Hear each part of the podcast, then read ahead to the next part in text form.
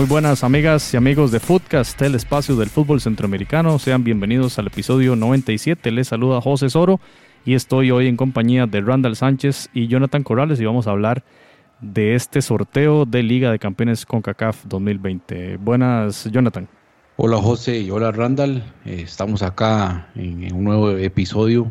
Recién, recién salidito del horno el sorteo de la, de la Liga de Campeones de CONCACAF y vamos a comentar un poquito lo que, lo que sucedió. Bienvenido, Randall Sánchez. Hola, José. Hola, Jonathan. Hola, amigos y amigas de Centroamérica. Aquí un poco fuimos a la expectativa de este sorteo que bien, no tuvo muchas sorpresas, pero sí muchos aspectos por comentar. Bueno, y vamos a empezar mencionando los ocho emparejamientos, octavos de final, que se van a disputar a partir del 18 de febrero en la semana de ida de estos octavos y del 25 al 27 de febrero de 2020 será la vuelta, así que ya a finales de febrero ya tendremos los equipos que van a clasificar a cuartos de final. Empezamos con ese primer emparejamiento que dio el resultado de este sorteo, que bueno, ahí vimos en la transmisión que estuvieron personalidades del mundo del fútbol del área, como el Chaco Jiménez, exjugador de Cruz Azul, si no me equivoco, y también a Damarcus Beasley, que todavía el año pasado estaba disputando eh, esta, esta competición. Y teníamos también a la, presencia de Alexis Martín Tamayo, como bien conocido como Mr. Chip, que bueno, lleva casi un año, ¿verdad? Promocionando bastantes cosas de la CONCACAF. Y bueno, ahí estaban, después de cada elección, de cada llave, en tiempo real, Mr. Chip daba datos de cada equipo y de las series. Era, era algo impresionante. No sé si lo pudieron observar ese detalle, pero bueno. Eh, Atlanta United de Estados Unidos contra Motagua es la primera de las llaves, es el emparejamiento 1. El 2, eh, América de México contra el Comunicaciones de Guatemala. El emparejamiento 3, Cruz Azul de México contra el Portmore United de Jamaica. Y el emparejamiento 4, Los Ángeles FC contra eh, León de México. El emparejamiento 5 entonces quedó Tigres contra la Alianza. Nuevamente el equipo de los Albos va a tener que viajar a, Nuevo León. Y el, otro emparejamiento, el número 6, New York City, enfrentando a la Asociación Deportiva San Carlos. Y eh, los últimos dos, Seattle Sounders enfrentaría a la Olimpia de Honduras y el Montreal Impact de Canadá enfrentando al Deportivo Saprissa de Costa Rica. Bueno, ahí están compañeros, ahí están las llaves. Eh, de una vez para que vayan anotando. Estos partidos serán transmitidos por TUDN en Estados Unidos, Fox Sports en México y Centroamérica, ESPN en Centroamérica, así como transmitieron ahora la Liga CONCACAF, van a ser los mismos, las mismas cadenas las que tramitan para Centroamérica. TSN en Canadá y Flow Sports, una cadena televisiva en el Caribe.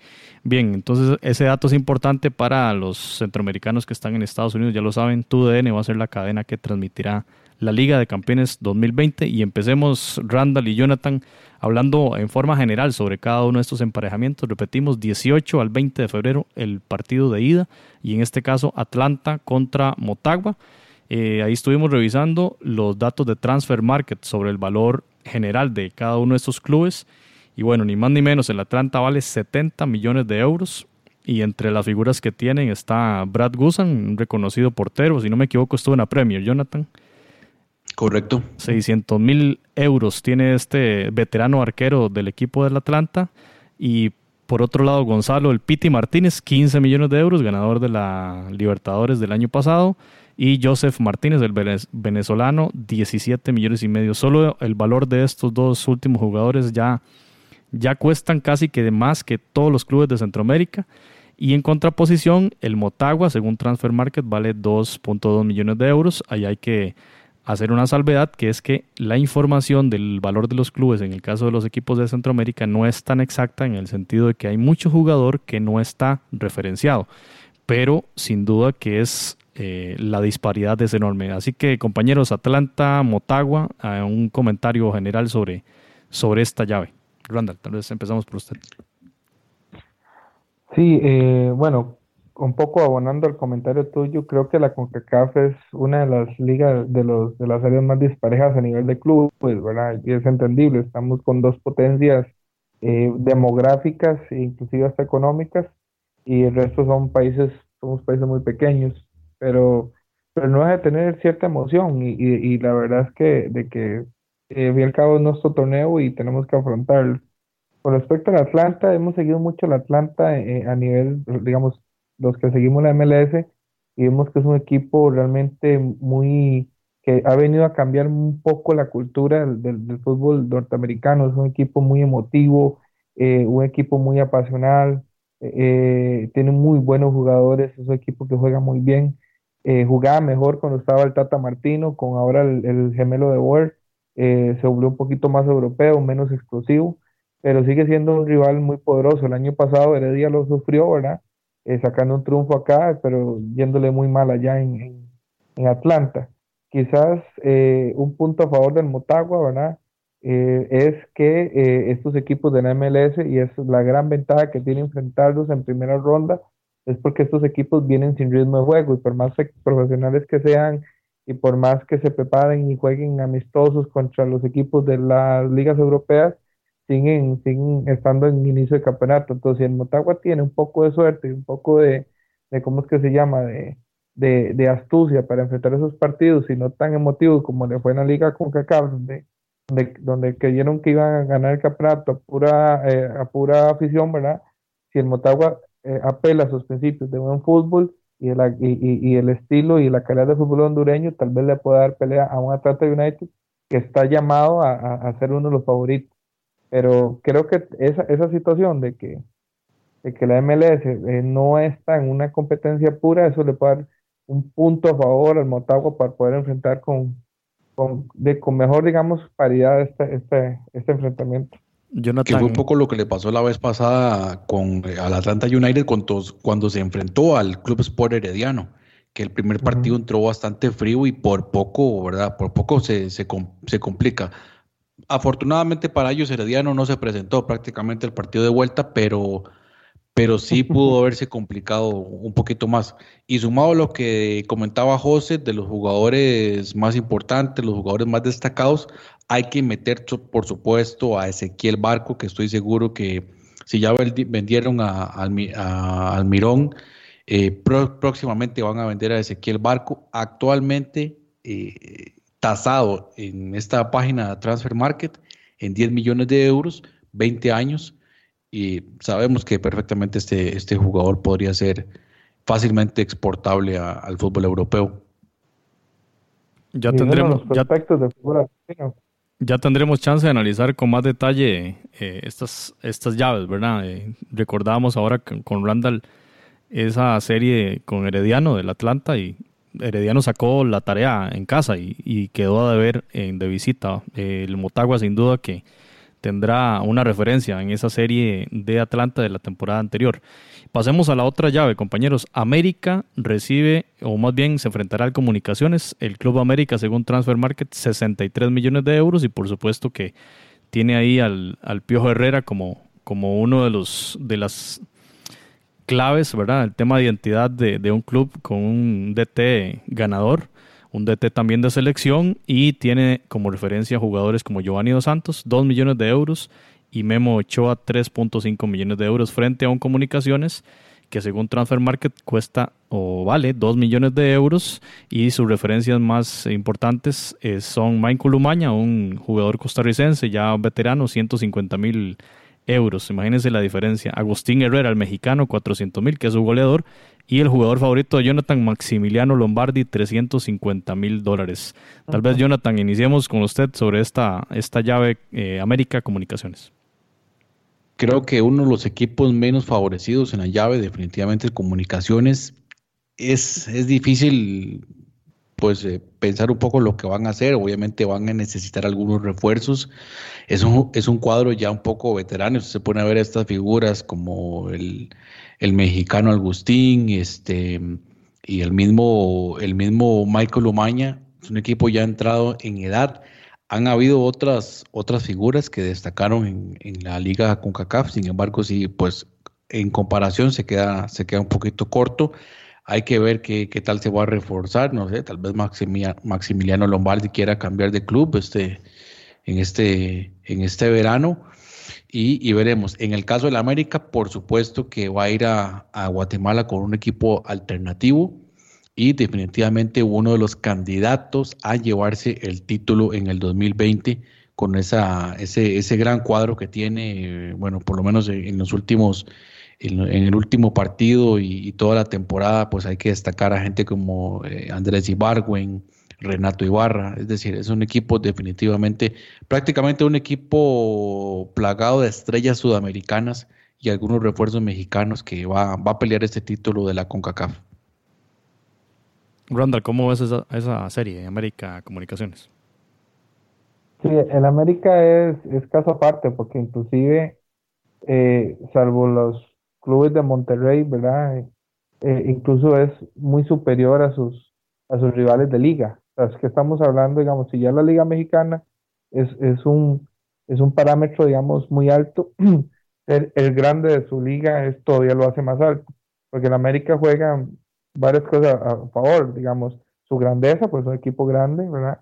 Eh, su, eh, su poder económico, eh, que es importantísimo, ya lo mencionaste, juega en la altura del Distrito Federal, que también es un factor a tomar en cuenta, que muchas veces lo mencionamos poco, pero eso sí, sí influye mucho.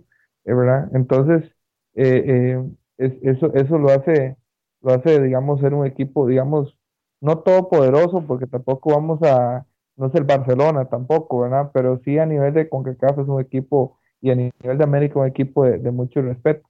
Eh, en comunicaciones, digamos, yo también coincido con Jonathan de los menos favorecidos, principalmente porque yo creo que este paro que tuvo la liga el fútbol guatemalteco afectó mucho el desarrollo de los equipos de Guatemala, que nos, digamos que no, eh, los, los, los, metió una burbuja muchos de dos años, ¿verdad? Creo que fue.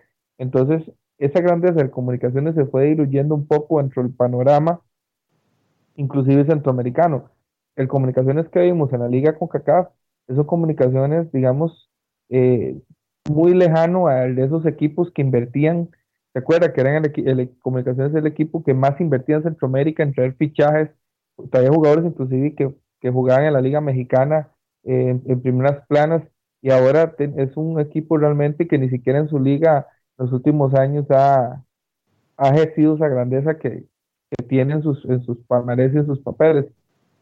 Entonces, el Comunicaciones para poder hacerle algo a la América, tiene que volver a, esos viejos tiempos de los noventas que de, hacer prácticamente selecciones centroamericanas eh, eh, o, con algunos jugadores sudamericanos de cierto nombre para, para por lo menos contrapesar un poco eh, ese, ese poderío de la América que, que, ya hemos visto cuando enfrentó a prisa creo que fue hace dos torneos, que lo hizo desnudado prácticamente, o cuando enfrentó al Herediano, que aquí perdieron, eso fue hace como cuatro torneos y que allá le metieron seis. Es un equipo que, digamos, que está muy por encima de la media inclusive de, de, CONCACAF. yo creo que es una serie muy dispareja eh, y que aquí el gran logro del América, eh, del comunicación va a ser aprender, crecer y volver a recuperar esa confianza de que puede enfrentar o por lo menos darle un poquito de pelea a los grandes como en la otra hora lo hacía. Ya veremos en un episodio cercano, compañeros, a, la, al inicio de esta competición ya cómo se van a mover los fichajes en, la próxima temporada y para ver cuánto el comunicaciones podrá reforzarse. Sin duda que lo harán. Ya, ya Randall lo ha explicado bastante sobre las, los beneficios eh, de la liga CONCACAF, ¿verdad? Que va a aumentar la competición de los clubes centroamericanos y por supuesto que de cara a la Liga de Campeones sin duda que pasará lo mismo. La, el emparejamiento 3, Cruz Azul de México contra Portmore United. Empezamos con Randall, quizá otro de los ejemplos de la disparidad. 65 millones de euros, dice Transfer Market, que vale el equipo mexicano versus millón y medio del equipo jamaiquino. Randall, ¿cómo ves esa dispareja serie Cruz Azul Portmore United? Sí, pongamos un ejemplo. Su jugador estrella fue vendido al Santos de Guapiles, que es un, equipo de, de media tabla en Costa Rica. sea, no tuvo la capacidad de tener ni siquiera a Yaon Is, creo que es verdad como se llama. Entonces sí, estamos hablando que, que, que, lo que va a tener Cruz Azul es un paseo al Caribe. Posiblemente en verano, ¿verdad? Usando el verano ahí con, ya por lo menos con unos buen, con unos buenos amaneceres y atardeceres, es lo que va a pasar un día de playa, un paseo a Jamaica, porque realmente, eh, independientemente que el Cruz Azul es el equipo, digamos, de que se jalan más tortas en México y que por eso ya inventaron el término solear, ¿verdad? Para que más mete la pata. El de más bullying. Es demasiado dispareja. El de más bullying, pero es demasiado dispareja esta serie. O sea, realmente eh, esperar una sorpresa como la que tal vez hizo el CAI, creo que contra el, contra el Monterrey en su momento, ¿verdad?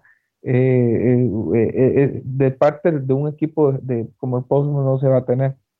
Eh, sí, sí es importante ver también prospectos del fútbol jamaiquino, ¿verdad? Digamos, ellos tienen muchos jugadores, prospectos y ver cómo, cómo pueden enfrentarse a este tipo de rivales, pero realmente no, no, o sea, cartel de liquidado ni siquiera, eso ni siquiera existe esa serie.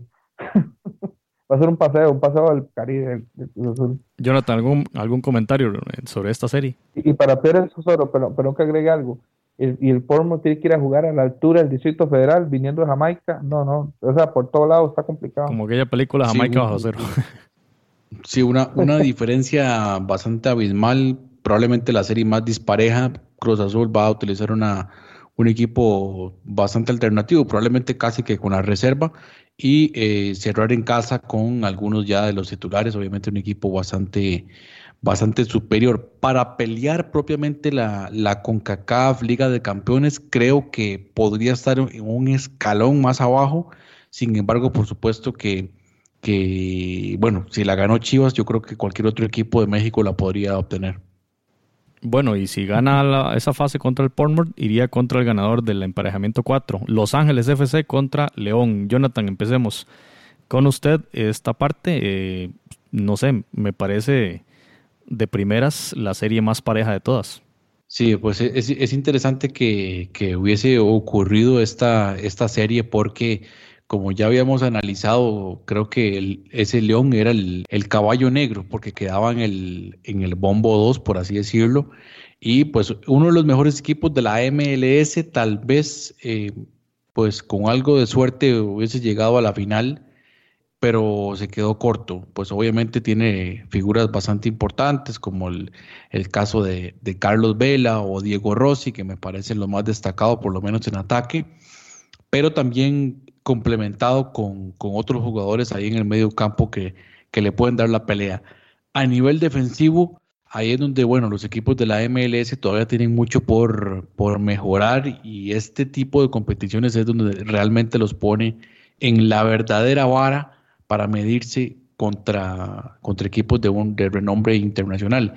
Y en el caso de León, para mí un equipo bastante bueno, bastante compacto, igual no tuvo mucha suerte en esta, en esta liguilla, creo que, que estaba para más definitivamente, hay que ver cómo se va a reforzar, es un equipo que, y ahora Randall podríamos ampliar un poco más, pero creo que normalmente cambia bastante la planilla de, de temporada a temporada, mueve muchos jugadores y bueno, interesante ver si, si Joel Campbell podría mantenerse en el, en el equipo para estar entonces en, Liga de Campeones de CONCACAF. Randall, usted la vez pasada estaba diciendo que era injusto que Los Ángeles fuera cabeza de serie. Bueno, así el ranking y este es el reglamento de FIFA y así lo determinó. Perdón, de CONCACAF. Pero ¿cree usted que más bien León puede pasar esta serie o, o si le ves mucha paridad a esta llave? Eh, bueno, recordemos algo, es que aquí hablamos, por ejemplo, del América, Tigres, pero en los últimos dos torneos, si, si en México hubiesen tenido el formato que tienen en Argentina o en Europa, eh, León hubiera sido campeón el torneo anterior y subcampeón este otro. Porque León terminó con récord de puntos el torneo anterior eh, eh, por, por sobrado, quedó en primer lugar, perdió su final contra un Tigres que a mí no me gusta cómo juega ese equipo, me cae mal inclusive. y, y en este torneo quedó quedó segundo. No, sí, porque a mí el Tuca Ferretti no me agrada como técnico. Vas a apoyar a, la alianza esta vez. No es un equipo que se dé a querer, definitivamente. No, no, no, es un equipo que, que, que, que antifútbol, digo yo, juegan a la defensiva y al error del otro, pero ya vamos a hablar de Tigres en su momento. Aquella actitud contra el este Veracruz también de Guiñac, que no sé si lo recuerdan hace algunas semanas. Ah, sí, sí, y para, y para peor es eso canallá que hicieron, pues ya. Pero en este otro torneo el León quedó segundo, si no me equivoco, detrás del Santos. Lo que pasa es que la Liga Mexicana es una liga muy injusta, o sea, en, en liguilla, digamos, la gente se olvida de la excelente campaña regular. Entonces, el León es un equipazo. El León es un equipo que juega lindo, juega al alegre, juega al ataque. Eh, no tiene un jugador, a pesar de que tienen este ecuatoriano muy bueno que se me da el nombre ahorita, eh, es un equipo que, es democrático en el gol, eh, es, muy bueno. Ahora creo que van a perder a su goleador Macías, que regresa a Chivas, si no me equivoco, León no va a hacer uso de su comp, pero, pero digamos, es un equipo realmente muy bueno y se va a enfrentar a un equipo que en la MLS jugaba igual. O sea, el, Los Ángeles Galaxy era un gusto verlo jugar, era un, equipo muy latino también, de mucho vértigo, de mucha presión y toda la cuestión. Pero la ventaja la tiene el León por lo que comentamos al principio. El, el Los Ángeles, el, Los Ángeles FC, perdón, los confundo. Los Ángeles FC van a llegar con partidos de pretemporada contra un equipo que ya va a tener dos, tres semanas de temporada regular. Entonces, esa es la ventaja la desventaja que tiene el FC para enfrentar futbolísticamente a León. Ahora, si sumamos otra cosa, los equipos de la, ML, de la Liga MX van a ser siempre mejores que los equipos de MLS porque hay una cultura futbolística detrás. O sea, León es un equipo de mucha historia en México, es un equipo campeón que tiene más de 60 años de existir y vas a enfrentar a un equipo que tiene dos años. De alguna manera la tradición siempre se tiene que imponer. Entonces eso también digamos, en Los Ángeles nadie, nadie, nadie va a comentar este partido, en cambio en León ya se está comentando.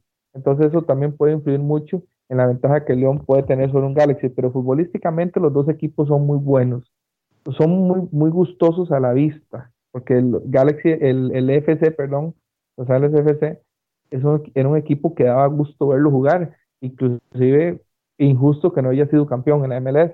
Entonces va a ser por lo menos una serie bonita. Para los que apuestan, pueden ir apostando ya a un partido de, más de dos, tres goles perfectamente para que puedan embolsarse algo ahí. Y creo que el que usted mencionaba de Ecuador es Ángel Mena, el delantero. el, ángel del gol que dicen. El ángel del gol. Y bueno, a mí me, encanta, por lo menos me parece un extraordinario jugador y que no ha tenido mucha participación en selección, Luis Montes, que ha hecho muy buena muy buena eh, combinación ahí en el, en el medio campo con el León. Muy buen jugador. Compañeros, Tigres contra Alianza FC. La disparidad eh, aquí se, se encumbra y se dispara mucho más. 75 millones de euros dice Transfer Market que vale el equipo de Monterrey versus 1.5 del equipo de San Salvador. Eh, Nahuel Guzmán, 2 millones y medio. Carlos Salcedo es el jugador más, más caro de este equipo, 10 millones de euros. Eduardo Vargas, el chileno, 4 millones y medio. Ener Valencia, una selección suramericana, como decía ahora Jonathan en el caso del América. André Pierre Guignac, 3.5 millones de euros, versus un equipo que el jugador más caro es Herbert Soto, el mediocampista, 300 mil euros, y el portero uruguayo García, que bueno, Randall mencionaba sobre la calidad de este arquero, 200 mil euros.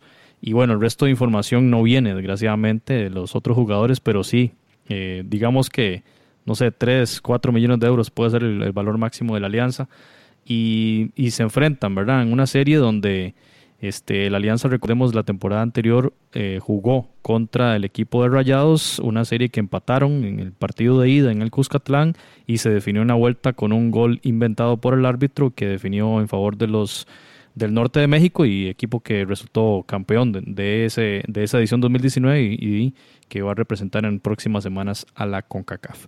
Para analizar este partido vamos a pasar a escuchar el aporte de Pablo Rodrigo González desde San Salvador en esta serie Tigres contra Alianza FC. Footcast, el espacio del fútbol centroamericano. Hola amigos, ¿cómo están? Un saludo grande, un saludo cordial. Bueno, eh, no volvió a tener suerte Alianza en el sorteo de Liga de Campeones de esta edición 2020. Nuevamente le toca, a mi parecer, con uno de los candidatos al título para mí, eh, perdón, América y Tigres son los dos máximos candidatos a llevarse eh, la edición del próximo, eh, del próximo año. Y Alianza le, volvió a tocar a uno de estos, de estos candidatos y nuevamente a un equipo de Monterrey. Vamos a ver si el cuadro aliancista se prepara de la mejor manera en cuanto a fichajes y a continuidad del plantel Probablemente hay algunos movimientos que será sobre todo en la parte de los jugadores extranjeros del equipo que ocupan plaza de extranjeros y la plantilla en cuanto a los jugadores nacionales me parece que se va, se va a mantener. Pero de buenas a primeras, en cuanto a lo que podemos esperar me parece que Alianza eh, tendrá un poco el mismo libreto, el mismo guion que tuvo cuando jugó con Monterrey a principios de este año, aprovechar la localía e intentar pues hacer el milagro, digámoslo así, allá en, el volcán. Es muy difícil, es muy complicado enfrentarse con, con equipos mexicanos, no solamente por la calidad del plantel, aunque yo creo que acá cuando visiten el Cuscatlán no va a venir con, con el plantel completo, probablemente se guarda algunas piezas, pero de locales los equipos mexicanos son muy difíciles, no solo porque juegan con su equipo estelar, sino que también pues por ahí el arbitraje también es un poco localista. Entonces, sí, la misión se ve imposible y yo considero que Alianza lo que tiene que hacer y lo que tiene que planificar y lo que se habla acá en, en las primeras impresiones de este sorteo es que debe de buscar y debe prepararse para hacer eh, por lo menos una, eh, un performance digno eh, en esta próxima edición. Es importante para el fútbol salvadoreño que un representante tenga nuevamente un lugar en la Liga de Campeones de CONCACAF. Eso habla bien del proceso que está haciendo Alianza y que yo, yo estoy seguro que va a ser un, un papel digno, no es favorito, probablemente no clasifique a los cuartos de final, pero con esos cambios, esas piezas que, se pueden modificar, más la continuidad del trabajo del técnico colombiano eh, Wilson Gutiérrez, yo creo que va a ser un papel digno. Un saludo grande, amigos, hasta pronto. Bien, gracias a Pablo y Jonathan. Ahí Pablo mencionaba en cierta forma un poco pesimista, ¿verdad? Porque bueno, tiene toda la razón. Se enfrentan a uno de los clubes llamados a ser campeones. Básicamente lo que ha sufrido el Saprissa, lo que ha sufrido Herediano también en las últimas temporadas. ¿Cómo ves esta serie, Jonathan? Y también lo que mencionaba Pablo ahí de esta disparidad enorme entre Tigres y Alianza. Sí, lamentablemente en el papel disparejo hay que ver, y también algo que Pablo apuntaba, que va a ser en el partido de ida el equipo alternativo, muy probablemente que va a presentar Ricardo El Tuca Ferretti. En visitas que hizo a Costa Rica, por lo menos Ferretti tal vez no trajo, no es que trajo un equipo reserva, digamos, sí trajo un equipo bastante competitivo, pero por ejemplo, Guiñac normalmente no, no, no viajaba con el equipo, sí lo hacía gente como Ener Valencia, el mismo Eduardo Vargas, que creo que tuvo algunos minutos, y, esperando cerrar en, el partido de vuelta. Tanto lo que le pasó a Saprissa como también en su momento le pasó al Club Sport Herediano, por lo menos los, los datos más recientes que, que se me vienen ahora pues a la mano. Y pues en el caso de la Alianza, no es el equipo definitivamente que estaba con el Zarco Rodríguez en la temporada tras anterior, la temporada anterior de Liga de Campeones. Un equipo un poquito más de diezmado en ese sentido.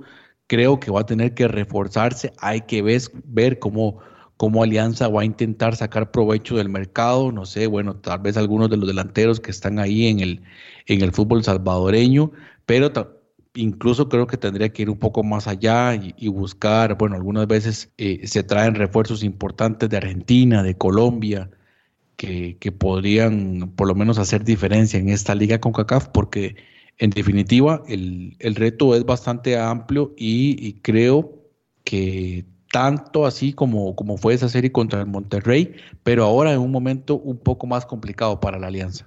Randall. Sí, el, Tuca Ferretti tiene fama en México de menospreciar los torneos internacionales, porque inclusive cuando jugaban Copa Libertadores siempre se le criticó que iba a Sudamérica a jugar con equipos alternativos. Entonces, eh, inclusive cuando en dos visitas que hizo a Costa Rica, una perdió con, con Saprisa, que luego lo escribilló ¿verdad? allá en México, y otra con el Herediano que empataron 2 a 2, si no me equivoco pero también jugando, como dice Jonathan, equipos alternativos, eh, eh, es, es, es, yo no sé si es un complejo de él, de que mejor asegurar lo, lo que está en, en, casa, ¿verdad? Que, que, porque la única vez que jugó ya con equipos grandes fue cuando estuvo en, entero, fue cuando estuvo ya en las finales de la Libertadores, viendo, pero siempre se le criticó que él iba a jugar a Libertadores y con CACAF con equipos alternativos. Entonces es muy probablemente que, que a, la, a, la, alianza eh, le, también por, por un poco el menosprecio al fútbol centroamericano y toda la cuestión, es muy probablemente que no llegue con todo, al menos en, de visita, con todo su, arsenal completo. pero igual sigue siendo un equipazo, son equipos de muchos millones de dólares, entonces significa que tiene jugadores de banca, de recambio, que valen mucha plata, entonces significa que, que por algo. Yo estos, estos partidos de la Alianza yo lo veo como, como y digamos, los equipos centroamericanos como inversiones para el fútbol local. Nosotros sabemos que por nuestras economías, nuestras ligas nunca van a ser más poderosas y nunca van a estar igualadas.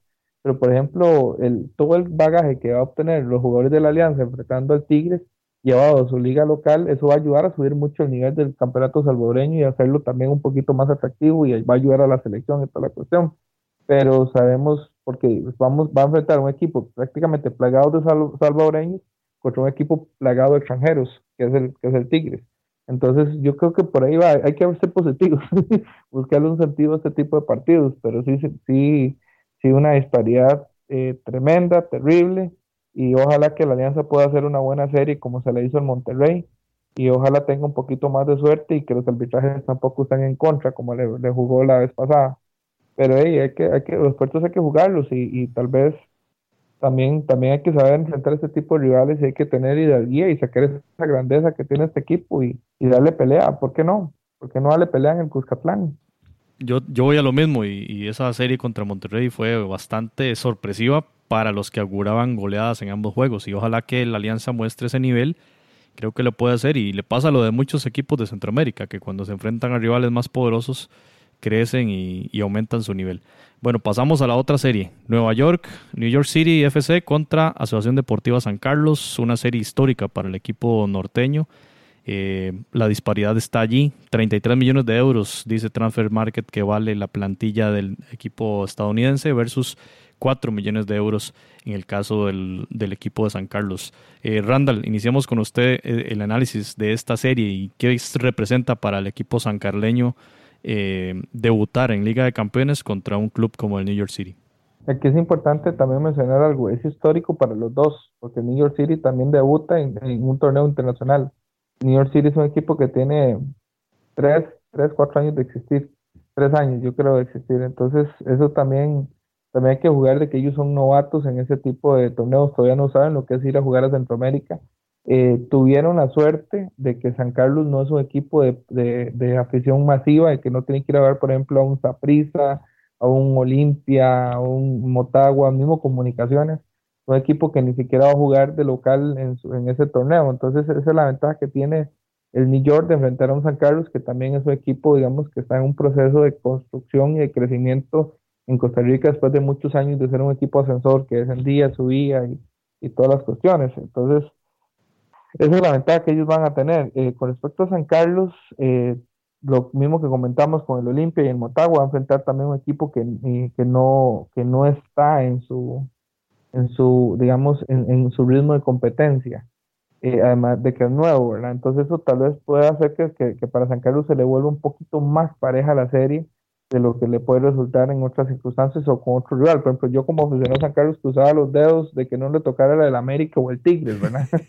Entonces, creo que, el New York es equipo, digamos, para su primera experiencia internacional, es un buen, es un buen sparring. Lástima, y lo digo con sinceridad, que no se va a jugar en el Carlos Jugal de Álvaro. Eh, porque yo le decía ahora a mis hermanos que estábamos viendo, porque aquí en San Carlos fue una expectativa, ¿verdad? Los medios locales y todos estábamos pendientes de eso como si fuera el sorteo al mundial. ¿Cuál equipo nos podía tocar? Porque es histórico para una, para un pequeño, para una pequeña, un pequeña ciudad como Ciudad Quesada, donde juega San Carlos, eh, de un pequeño país, eh, eh, para nosotros es histórico eso.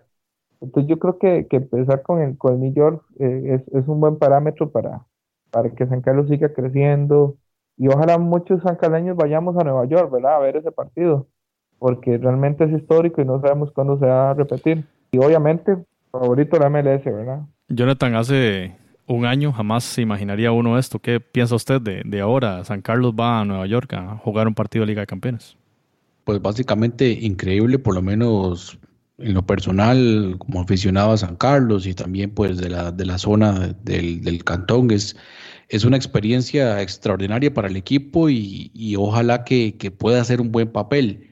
En este caso, pues le toca un, un rival bastante complicado, fue por lo menos en la temporada regular el mejor de la conferencia y eh, lamentablemente de la conferencia del Este y lamentablemente para ellos en, ya en la ronda de playoffs quedaron, quedaron fuera. De hecho, obtienen esa, esa clasificación a la Liga de, Campeones por haber quedado en primer lugar en, su conferencia en la temporada regular.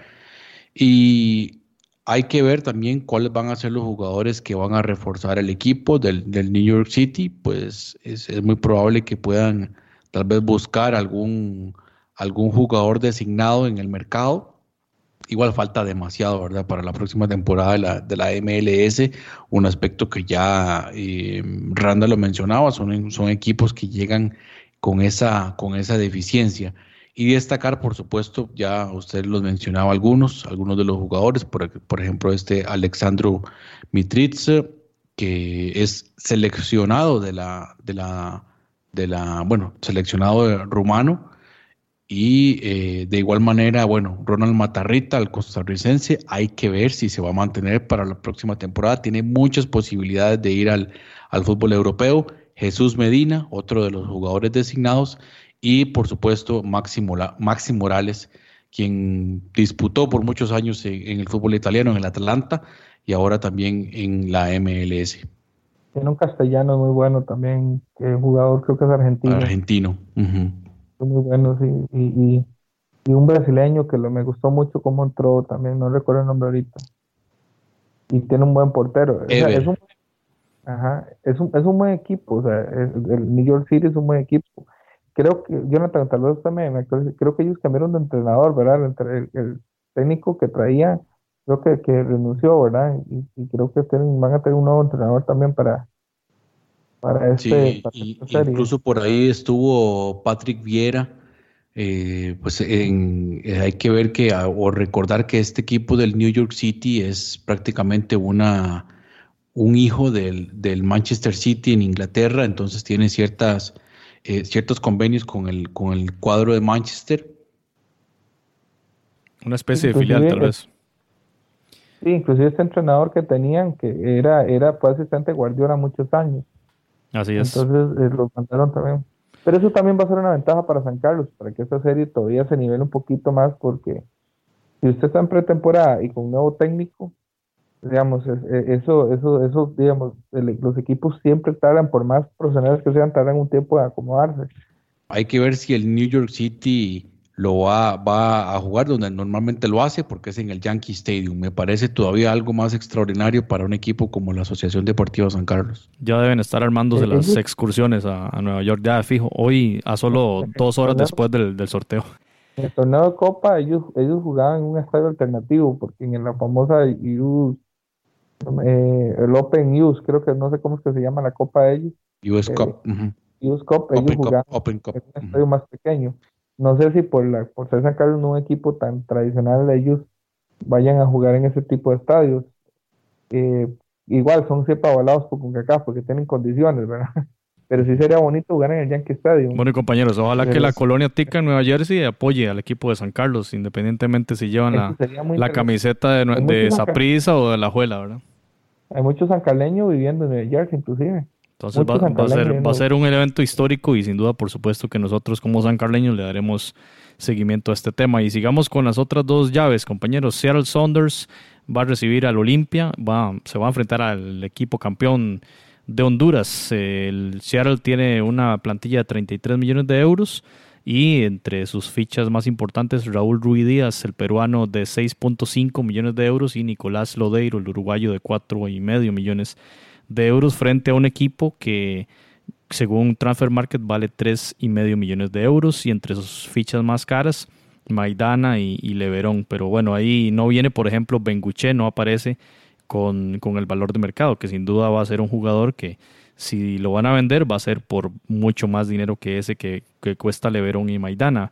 Eh, Randall, empecemos con usted en esta serie de otro equipo de MLS, que ya usted anotaba la, la desventaja con la que van a arrancar en el tema de la pretemporada, frente a un Olimpia que ya va a tener sus varias fechas en ese torneo 2020 del campeonato hondureño. ¿Cómo ves esta serie de Randall Seattle Saunders Olimpia? Para empezar, quiero decir que a mí Seattle Saunders me encanta como equipo porque Cerro son es un equipo realmente histórico, es un equipo que, jugó en la Norteamérica Soccer League en la época de Pelé, por ejemplo, inclusive disputaron una final contra el Cosmos de Pelé y ellos la perdieron. Entonces hay una, una vez un reportaje sobre eso. Es un equipo que se ha mantenido por décadas, eh, por lo menos esa identidad hacia el Seattle Saunders. Entonces, hizo estadio es un estadio que siempre, digamos, es un estadio de fútbol americano donde juegan los Seahawks, si no me equivoco, Jonathan. Y, y, y, es un estadio que siempre está en una capacidad de más del 50%, que para un, equipo para un equipo de la MLS es, es, es muy alto. es un equipo con mucha identidad, mucha tradición, tiene un clásico rival que es el verdadero clásico en MLS, no estos clásicos inventados del Galaxy y el otro, sino contra el Timbers, que es la otra afición súper fiel y súper, son, son la cascadia que le llaman, ¿verdad? Entonces es un equipo realmente que a mí me gusta mucho.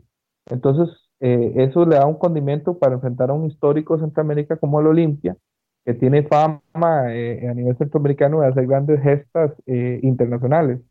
Y eso, volviendo el, el, Raúl al trigo, como dicen, ¿verdad? Repitiendo nuevamente lo mismo, un equipo que no está todavía, en, va a estar todavía en su plenitud de competencia. Y entonces creo que eso va a hacer que sea realmente una serie, creo que va a ser una serie muy bonita, es de las que más me gustan. La identidad del Olimpia contra, la, contra esta, este equipo del Seattle Saunders, que es un equipo realmente muy, es un equipo realmente muy. Hay, hay, que ver las gradas, los que seguimos la MLS, las gradas de, de, del estadio este de los Seahawks. Donde Century juega, Link Field. Este estadio, sí, es mi, mi mal inglés, ¿verdad? este, este, por ejemplo, Open English. la gente que vive, es una de las. Vi con mucha pasión, eh, eh, este, eh, digamos, esa experiencia ir al estadio. Entonces, eso va, eso va a ser muy bonito. Va a ser un partido realmente muy. de los que yo creo más parejos Está garantizado un, un, un, buen ambiente en ese, en ese escenario. Y Jonathan, yo quiero, dos, yo quiero em, empezar la intervención suya eh, terciando ahí en el tema de Pedro Troglio. Llegó hace ¿qué? un semestre a, a Honduras en una nueva aventura de su carrera futbolística ahora como entrenador y se enfrenta ahora a este reto de Liga de Campeones de la CONCACAF eh, enfrentando al campeón de la MLS. ¿Cómo ves ese tema de Troglio en una nueva como decimos, un nuevo reto para este entrenador argentino. Sí, porque empezó bastante convulso en la liga hondureña y bueno, su paso por la liga, la liga CONCACAF también dejó algunas dudas definitivamente, por lo menos un golpe anímico que ahora ya queda totalmente saldado con pues la obtención del título recién salido del horno este, este fin de semana. En el caso del Olimpia, yo sí pensaría que van a ir al, al mercado de, fichajes a tratar de, reforzarse. Creo que sobre todo en el medio campo y tal vez en la defensa. En ofensiva también podría ser que, que tengan eh, algunos, algunos, eh, algunos refuerzos para poder eh, llevar la, la, competición. Es difícil, ¿verdad? Yo me pongo a pensar a veces en, en pues siendo dirigente de un club centroamericano ir a una competición como estas y traer un fichaje de lujo y con el riesgo de, que únicamente pueda jugar dos partidos en, Liga de Campeones. Es muy complicado, es, es muy distinto eh, una Liga de Campeones en Europa donde por lo menos usted, usted, se asegura ocho partidos o una primera fase. Pero bueno, esas son cosas de la CONCACAF y yo coincido también en el caso de, de Randall, nada más para para añadir en, en, cuanto al equipo del Seattle, es, es, un equipo pues bastante fuerte, bastante fuerte con una de las aficiones creo más arraigadas, ¿verdad? Que tiene, le tiene uh -huh. mucha... Esa es la palabra arraigada. Ajá, está muy, es una ciudad que está muy identificada con sus equipos, sobre todo, bueno, el, el, por supuesto que los Seahawks, pero con el Seattle Sounders también es, es un equipo que, que, que realmente se, se vive en, en la ciudad y y un, equipo con, con, mucha esencia también latinoamericana, en el caso de, de Nicolás Lodeiro, por supuesto que, que, ha sido fundamental en la obtención de, del título, una vez más, y también en el caso de Raúl Ruiz Díaz, que también fue una de las piezas clave en, en, esta, en esta obtención del título. Y bueno, vamos a ver qué tal le va en esta, esta liga con CACAF. Muchos éxitos, muchos éxitos para el equipo merengue, para el Olimpia, en esta serie contra el ganador de la MLS en esta edición 2019. José, y pasamos, José. compañeros, al, al, al, último tema. Montreal Impact contra el Deportivo Saprissa. Y empezamos con Randall, el equipo de Canadá, 19 millones de euros, dice Transfer Market y el Saprissa 7 millones de euros, pero vean la diferencia. El equipo canadiense contrató a Rommel Kioto, el hondureño, millón y medio de euros. El jugador más caro del Saprisa, según Transfer Market Venegas, 475 mil euros, pero no se sabe si va a seguir, ¿verdad? Hay rumores de que, de que va de salida, cuando es un equipo que debería, digamos, mantener los mejores jugadores en este momento y traer eh, otros jugadores para reforzar eh, ese eje de ataque y también la defensiva, que era uno de los puntos débiles del equipo morado en esta competición. Y otro elemento, Boyan Kirken, el jugador, exjugador del Barcelona, millón y medio de dólares. E Ignacio Piatti es el capitán, millón y medio de dólares también en referencia de ese equipo canadiense que recordamos hace algunas temporadas eh, eliminó a la Liga Deportiva La Jolense en una de las semifinales de esta competición. Randall, em, empezamos con usted en el análisis de este Montreal Impact contra el Saprissa.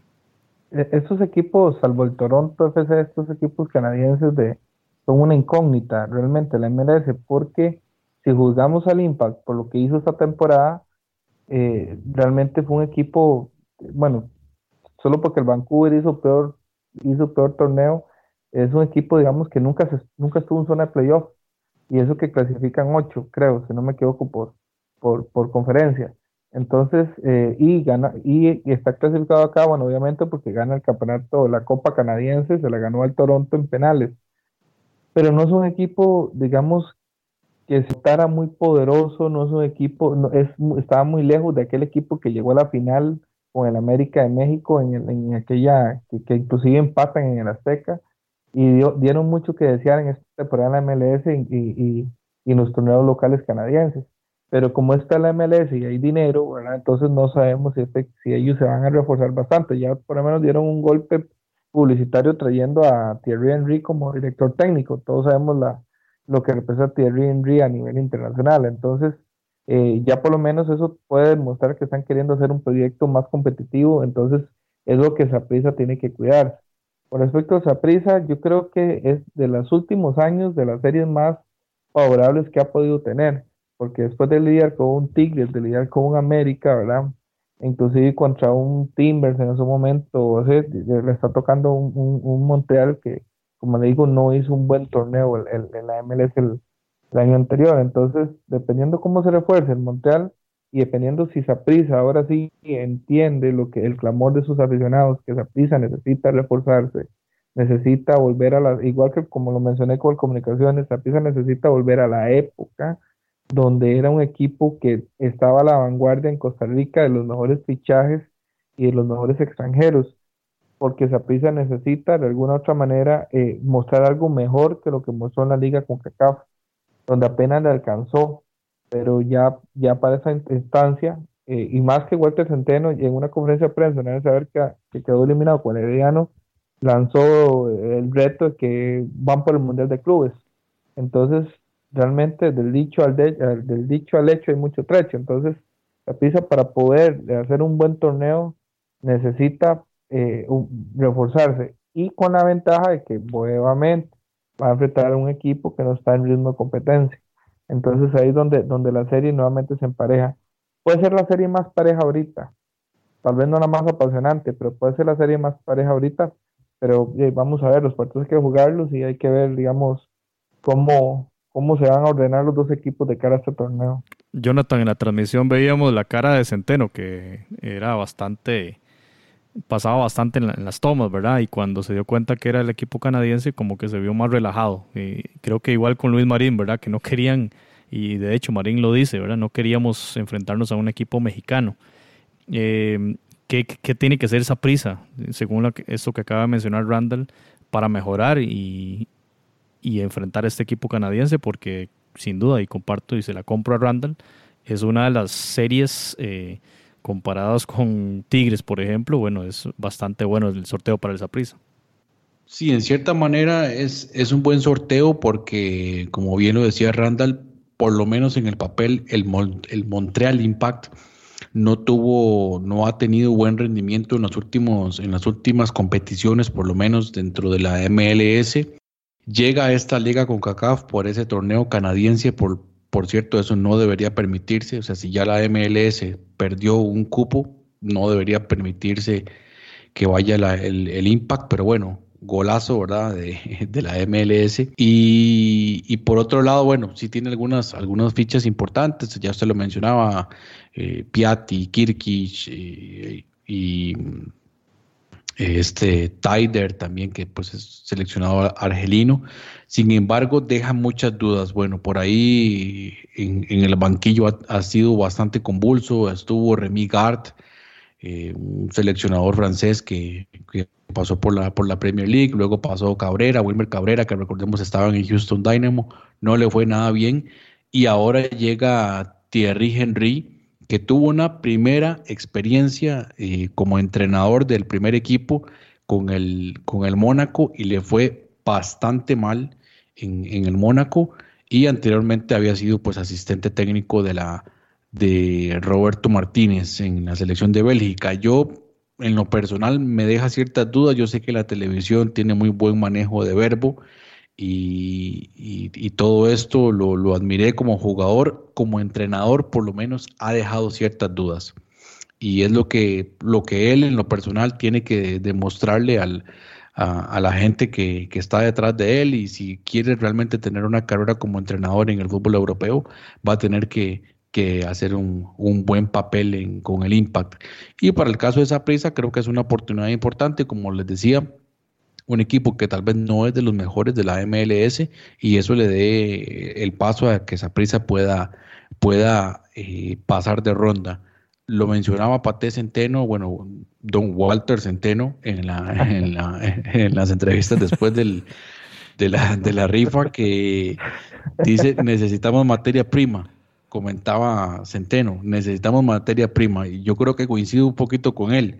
En la parte ofensiva necesita refuerzos en el medio campo necesita refuerzos y en la defensa, y bueno, ni hablemos de la portería también, o sea, es, un equipo que realmente necesita, necesita cierto tipo de inversión y hay que ver entonces a prisa hasta dónde pueda llegar con esto, porque volvemos a lo que comentaba antes, el riesgo tan grande, ¿verdad?, de hacer una inversión fuerte en jugadores y que sencillamente se vaya a una competición donde, donde a los dos partidos van para afuera.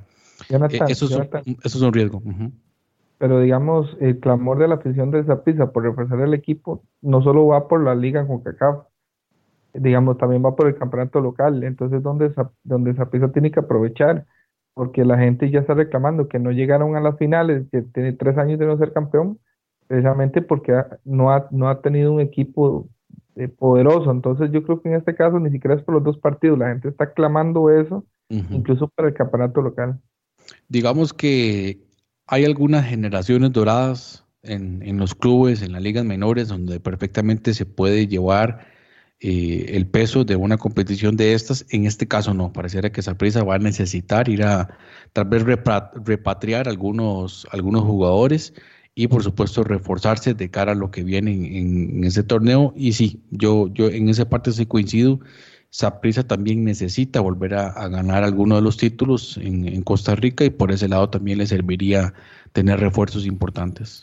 Compañeros, hay dos equipos de Centroamérica, Motagua y Comunicaciones, en una de las llaves, en una de las vertientes, digámoslo así, y en el otro lado, eh, cuatro equipos, Alianza San Carlos, Olimpia y Saprissa, y de esas, la que uno ve así de previa y según los comentarios de ustedes, la serie Seattle Olimpia y Montreal Saprissa quizás son las de más probabilidades de que los equipos centroamericanos logren superar sus llaves. No estamos diciendo lo que lo van a hacer, pero sí es donde hay más probabilidad. Así que vamos a ver, porque se podría dar un duelo centroamericano. Esta semifinal de Liga con CACAF anterior podría repetirse en cuartos de final de Liga de Campeones. En general, eh, ¿cuáles son las probabilidades?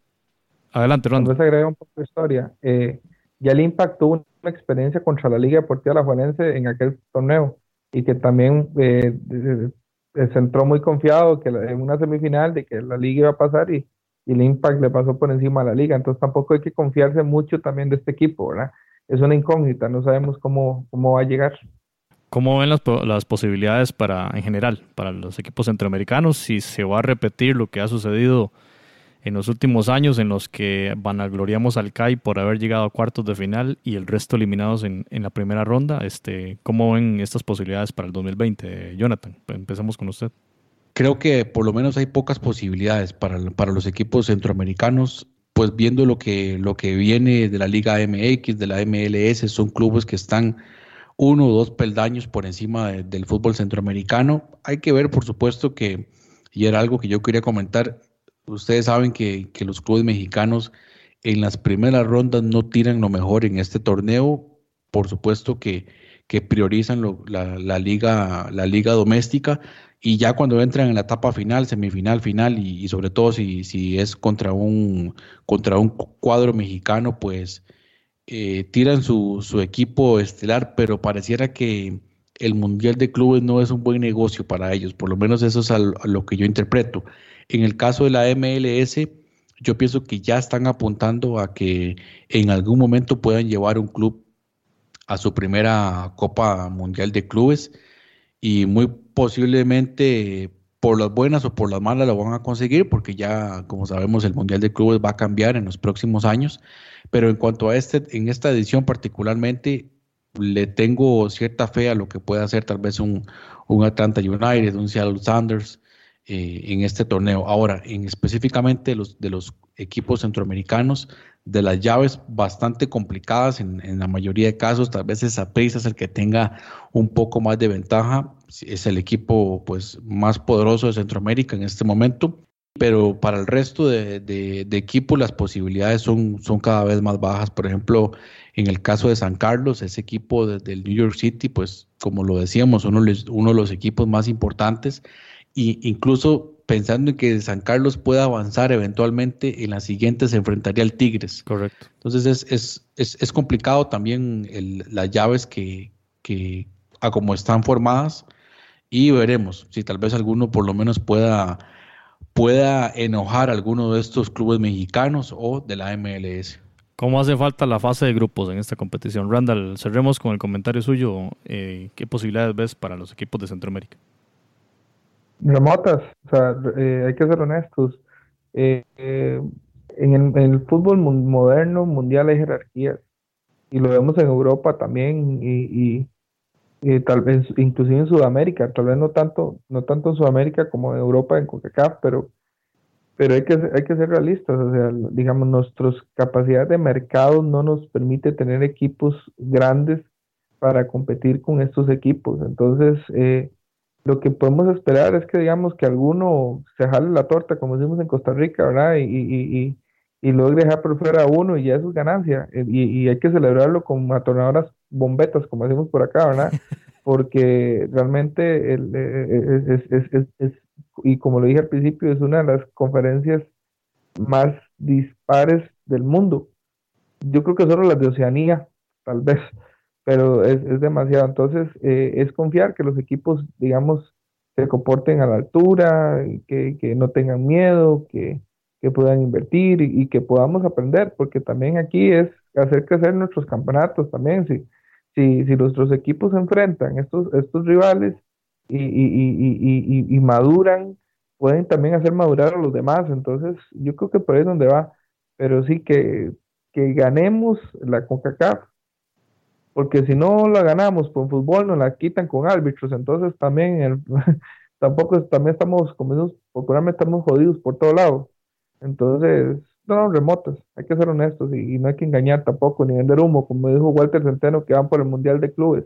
En mi caso, compañero, sí, yo, yo apelo a, a que el formato todavía acrecienta esas disparidades y sin duda que un un formato de grupos de cuatro donde dos clasifican eh, sería mucho mejor porque le daría cierta luz a los equipos de Centroamérica para poder subir y pasar a, rondas siguientes. Eh, Randall Sánchez, muchas gracias por haber participado en este episodio y sin duda que en el mes de enero y en el mes de febrero profundizaremos un poco más en cada una de las llaves ya cuando veremos los movimientos de los fichajes de cada una de las plantillas. Gracias Randall por participar en este episodio 97. Saludos, un abrazo y vamos a estar hablando de este tema más adelante. Y saludos a los equipos que ya están empezando a campeonizar en Centroamérica. Felicidades. Felicidades Tauro y felicidades Olimpia. Eh, gracias Jonathan por participar en este episodio 97. No, un placer, este, José y Randall, y ahí nos, vamos a estar escuchando lo que viene, las definiciones de, los campeonatos centroamericanos y por supuesto, como ya usted lo mencionaba, ya analizar un poquito más a fondo lo que va a ser esta Liga de Campeones de CONCACAF. Recuerden seguirnos en Facebook, en Twitter como FoodcastR, lo mismo que en Instagram. Así que nos escuchamos en el episodio 98. Gracias. Footcast, el espacio del fútbol centroamericano.